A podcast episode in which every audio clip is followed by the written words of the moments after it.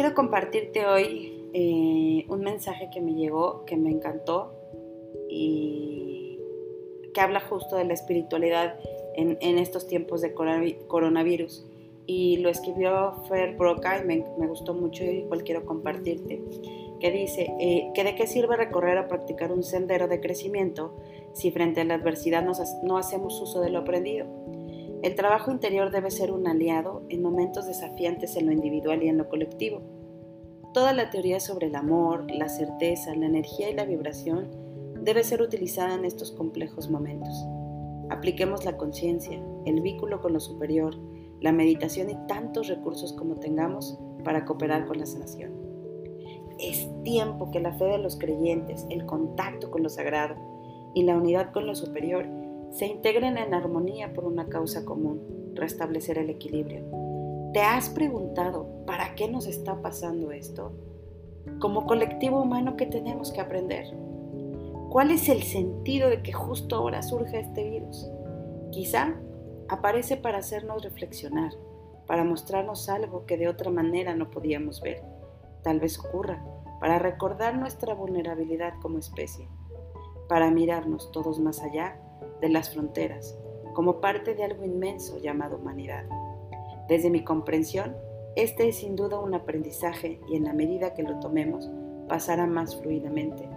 Yo hoy te invito a que reflexiones. ¿Qué miedos te ha despertado la pandemia? ¿Cómo influye en tu diario vivir? ¿De qué te preocupas mientras ocurre? Tal vez si profundizas puedas descubrir que algo de esto que ocurre afuera tiene una repercusión interna porque si algo nos incomoda o nos asusta en el exterior, sin duda refleja algo de adentro.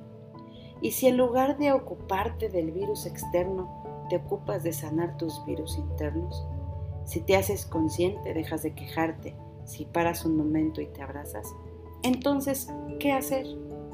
Para ello, hoy te propongo tres acciones concretas. 1.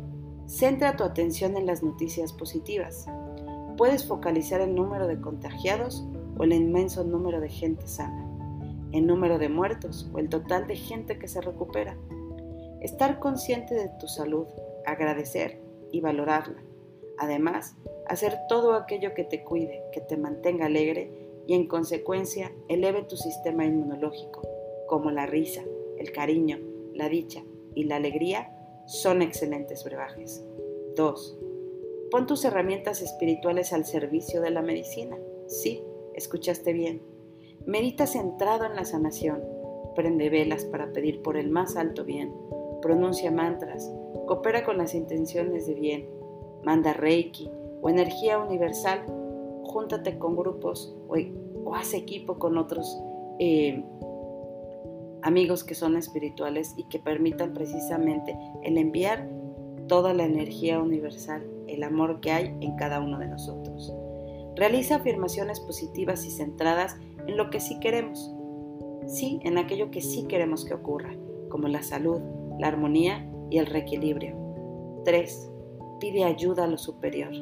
Reza, haz oración, invoca o llama a eso bueno en lo que tú crees, al Padre, al universo, a los ángeles, maestros espirituales. Pídele a la Gran Madre, a la fuente central, a la energía, medicina o a la vida y pidamos desde el corazón y se nos dará. Convoca a todas aquellas fuerzas que sirven a la luz para que se sumen y cooperen con la salud de todos y de todo en este planeta. Es tiempo de saber que desde arriba, adentro o más allá, tenemos aliados y apoyos, que si creemos en el mundo espiritual, podemos acudir a él y saber que seremos sostenidos y auxiliados es recordar que el pacto entre el creador y lo creado es infinito. Se trata de generar el campo vibratorio de lo que sí queremos que ocurra, en creer para crear. Podemos sanar interiormente para expandir la energía y sanar planetariamente. Es un tiempo preciso. De este caos hay mucho bueno que podríamos aprender. Por eso hoy yo te invito a ti que de esta difícil situación vamos a salir fortalecidos y quizá sea un cambio, un camino más de evolución y trascendencia. El ser humano debe volverse a mirar como hermano.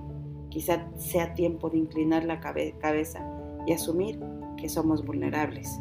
También puede ser el tiempo de volver a casa, de guardarnos, de estar y de reconectarnos con lo esencial, de valorar la salud, la libertad, el contacto con otros. Sobre todo, podríamos apreciar el lujo que significa estar vivos un día más. Mis bendiciones para todos. Y con ello, quiero decirte hoy que disfrutes cada momento y que desde donde estés, hagas un alto y trabajes en estas herramientas, en meditar, ir hacia adentro y sobre todo descubrir la gran fuerza que hay dentro de ti, que puede ayudar y trasciende más allá de solo los límites que conocemos, a través de la oración, la meditación, también el cuidar de manera física con la alimentación. Te mando un fuerte abrazo, deseando que hoy el aprendizaje que hay dentro de todo esto llegue a ti y que sobre todo esa luz que hay dentro de ti guíe el camino que hoy necesitamos para ayudarnos a nosotros y poder estar para los demás. Soy Alejandra López de Solarman. Un beso.